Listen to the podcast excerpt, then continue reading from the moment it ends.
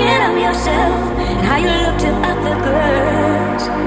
Happiness seems to be loneliness, and loneliness killed my world. How could you guess when you're only thinking of yourself and how you look to